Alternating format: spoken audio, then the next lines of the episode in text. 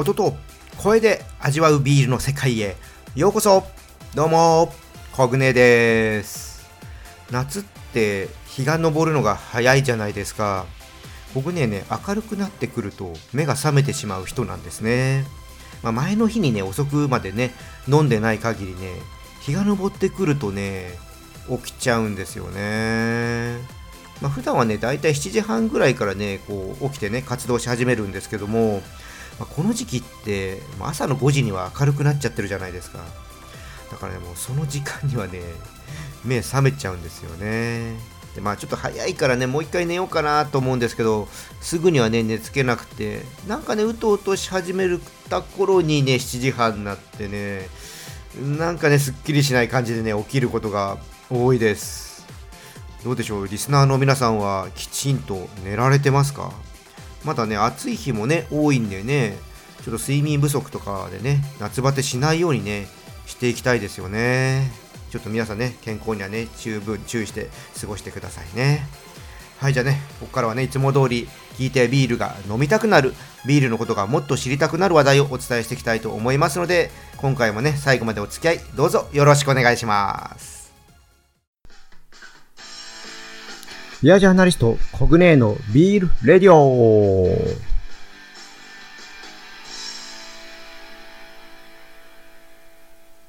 はい、最初のコーナーはこちら。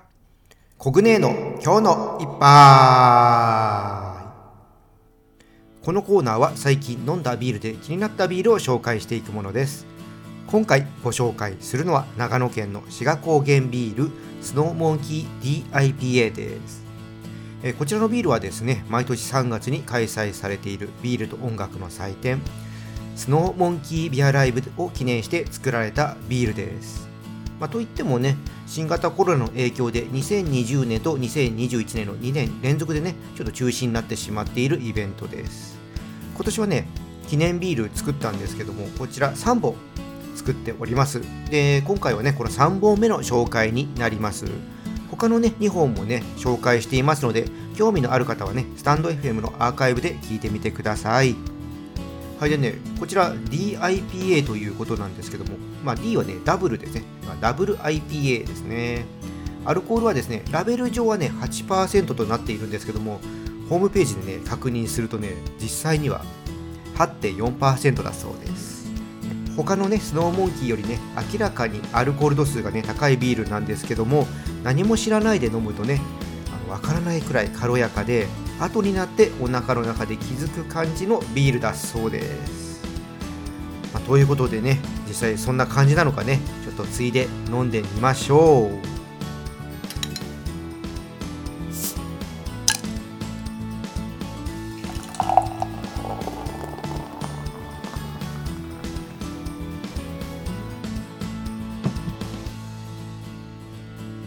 もうねグラスにねついてる時点でグレープフルーツやレモンを思わせる香りがね華やかに香りますね。でね色の方はね濁りのある黄色が入ったそんな感じのねオレンジ色をしております。で味の方ですけどもうん。口に含むと果実のね甘い味がねふわっとね広がっていきます。その後からねじんわりとね苦みが広がっていって全体をね支配してきますね。フィニッシュにねモルトのフレーバーがね鼻から抜けていくね感じもね感じられます。これね柑橘のねジューシーさもね味わえますね。確かにねアルコールのね強さはねあまり感じないです。これね後から来るのかな？ねダブル IPA だけにね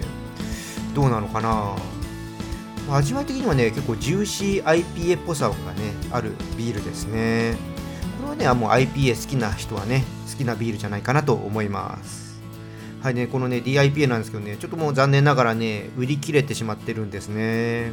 ただねもうね志賀高原ビールさんはねこの他にもね魅力的なねビールがねたくさんあります。特にね IPA がね好きな人はね飲んでみてほしいと思います。あとですね、あの、木だる熟成のね、ビールもあるので、こうワインがね、お好きな方にもね、一回ちょっと、あの、いろいろな味わい深いね、ちょっとビールがあるんでね、試してほしいなと思います。はいね、オンラインショップのね、リンクは説明欄の方にね、いつも通りね、リンク貼っておきますので、ぜひ見てみてください。はい、ということでね、えー今回のコグネの今日の一杯、長野県の志賀高原ビールスノーモンキー DIPA をご紹介しました。今のところそんなにアルコール強さは感じてないかな。はい。コグネのビールレディオ。続いてはコグネの部屋ですこのコーナーではコグネがね思っていることをお話ししていくコーナーです今回はね物事を長く続けるコツっていう話をねしてみようと思います。三日坊主ってね、ま、言葉がありますけども物事をね続けるのって大変です。まスタイフをね見ていても、まあ、1年以上コンスタントに続けてる方ってね意外と少ないです。3ヶ月からね6ヶ月ぐらいをね毎日配信してる人もね、まあ、気づくとね見なくなってしまっている、まあ、こんなことねよくあります、まあ、自慢ねできるほどではないんですけども、まあ、ここねね結構物事はね続けられる方です。ね、こう長くね続けていくためにはね、まあ、ちょっとしたねポイントをね押さえておけばね結構簡単にね続けることができます、まあ、人ってね何かをね始める時ってね、まあ、目標をね立てることあると思います。これね重要なんですね。目標がないとね、まあ、どこに向かってね進めばいいのかわからなくなってしまうので、まあ、すぐにねあやふやになってねやめてしまいます。物事をね続けるためにはね目標をね立てた方がいいですね。で例えばねこれダイエットで痩せるってねこれ決めたとしましょう、まあ、そうしたら何キロ痩せるのかをねはっきりとね決めた方がね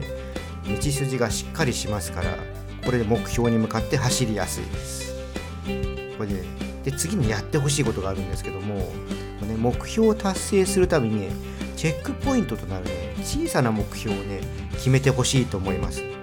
これさっきのねダイエットの話でしたら、まあ、1ヶ月に1キロ痩せて、まあ、5ヶ月で達成するっていう感じで、まあ、小さなね目標をねいくつか設けていくんですね。このね小さな目標をいつも作るっていうのが長く続けるポイントになります。大きなね目標はね時にはねいきなりたどり着くにはね難しいことがあります。人にはね手がね届きそうもないね目標だとね諦めてしまうんですね。達成できるね小さな目標をね数多く作ることでね達成感を感じてモチベーションをね高く保っていきます。まあイメージとしてはですね、まあ、富士山を登るとしたらねほんと一歩一歩ね登っていく感じでしょうかね。一段一段小さなね目標をね達成していって、まあ、一番ね上山頂まで上がっていくっていう感じです、まあ繰り返しますけどね大きな目標にたどり着くためにはね小さな目標をいくつか作るこれがね長く続けるためのポイントになります、まあちなみにねこの小さな目標っていうのは、まああくまでも通過点ですでクリアできなかったらね目標をね修正して OK です小さな、ね、目標がクリアできないイコール失敗じゃないです。クリアできないねイコール調整ですかね。これ、これで調整していくことが、大事です。失敗はね、しちゃって OK なんですね。だから、失敗したら調整して新しい目標をね、立てて、それで向かっていけば全然問題ないです。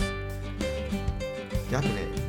もう一つね、ちょっとポイントを挙げるとすると、100点満点は狙わないでください。あのね、これ求めないことですね。完璧にねやろうとするとね続きませんまあね赤点ラインギリギリでねクリアしていけばいいと思います最終的にね大きな目標にたどり着ければいいのである程度ね自分をね甘やかすことも大事です。あとですねこう小さな成功をね素直に喜ぶっていうのも大事ですね。こう続けていくためにはね今ね自分を甘くするって話をしましたけど飴がね必要ですね。よくねあの褒められて伸びるなんて言いますけどもやっぱりねいいことがあった方がね気持ちよくね続けられます。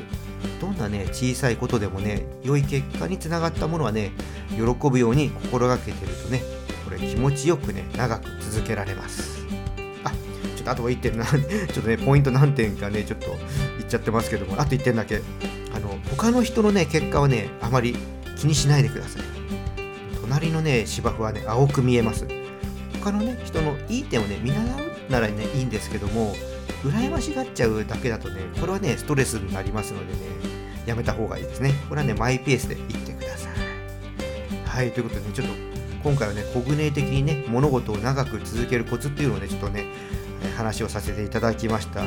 ょっとねあいいなと思うとこがあったらね取り入れてみてください。ビアジャーナリストコグネのビールレディオ。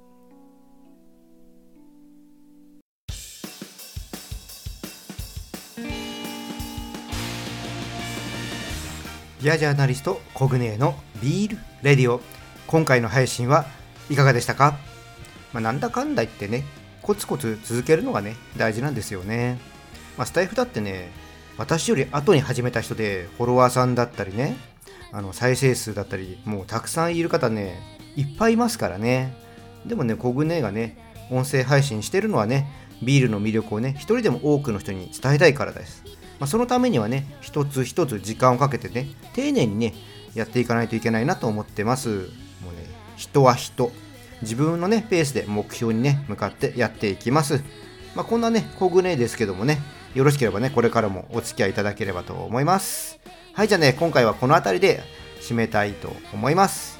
このチャンネルでは皆様からの感想や質問をお待ちしています。よろしければコメントやレターいただければと思います。また今日の配信が良かったらぜひいいねとフォローの方よろしくお願いします。それと SNS でねこのチャンネル拡散してもらえると嬉しいです。皆さんお酒は適量守って健康的に飲みましょう。未成年の人は飲んじゃダメですよ。それでは次回の配信まで美味しいビールを飲んで楽しいビールライフをお過ごしください。コグネでした。